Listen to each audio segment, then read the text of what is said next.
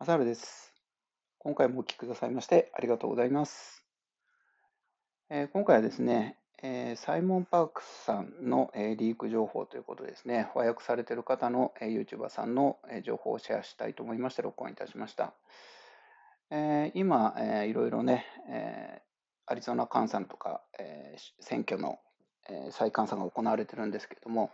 まあ、それについての、え、予想っていうところ、まあ、予想というかね、まあ、そうなるだろうなっていうふうなことを述べてらっしゃいます。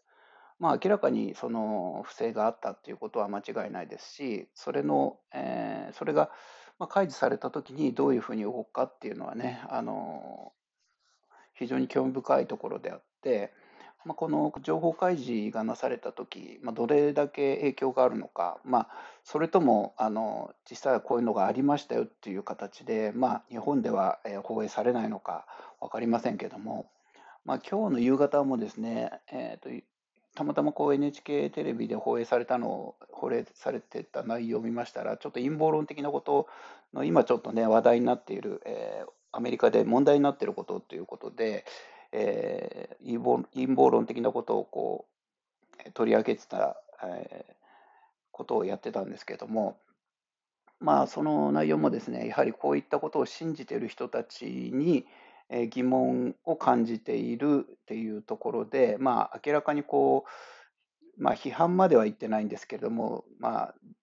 いかがなものかみたいな感じのね、あの放映の仕方だったので、まあ、明らかにね、こうまあ、NHK さんはもちろんあのあちらの方の、えー、組織なので、まあ、そういった形で、えー、放映されてしまうのは仕方のないことなんですけれども、まあ、これもね、やっぱりあの見てても、えー、非常にこう納得のいかない、えー、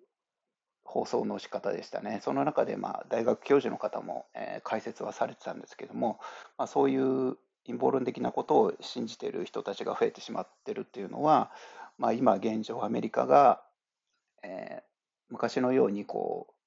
頑張ってもアメリカンドリームをつかめなくなったのが原因だなんていうわけのわからない解説をしてたので、まあ、そういったところからもね、ますますこうおかしいなもう NHK さんもそうだけども、え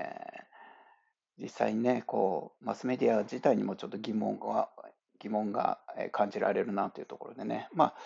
こういったことを、えーまあ、あの信じてる、信じてるというか、まあえー、聞いている人たちは結構ね、テレビとか新聞を見ないという人は多いんですけれども、まあ、それにしてもね、まあ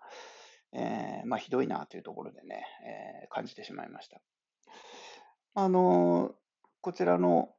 サイモン・パークスさんの、えー、紹介、えー、和和訳動画ですね、こちらもね、えー、ぜひ見といてほ見て置かれた方が、今後、え情報開示された時の、え役に立つんではないかなというところでね。まあ、やはり、え選挙の不正がえ開示されるっていうのと、あとは今のね、ワクチンの、えことですね。それがやっぱりあの何かしかの情報開示がされるっていうのは夏ぐらいまでには起こるんではないかなっていうのは非常に強く感じられるところであるので、まあ、えー、そういった情報をね、あの聞いていただいた方も、えー、胸の中に留めておいていただいて、まあ、いざ、えー、情報開示されたとなりましたら、まあ、それに対してのね、説明ができるように、まあ、不安がらなくていいということでね、ま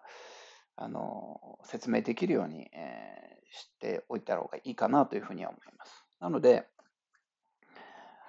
まあ、何が起こっても特に、まあ、怖いことは、ね、何もありませんし、えー、恐れることはないんですけれども、まあ、そういったことが、えー、実際に起こるとなると、やはり混乱っていうのが起きるっていうのは、まあ、間違いないと思いますから、まあ、そんな時のためにね、あのいろいろ情報を取って、えー、心の中に留めておいていただければなというふうに思います。えー、今回はね、そのような形で録音させてもらいました。また、えー、ありましたら撮っていきます。失礼します。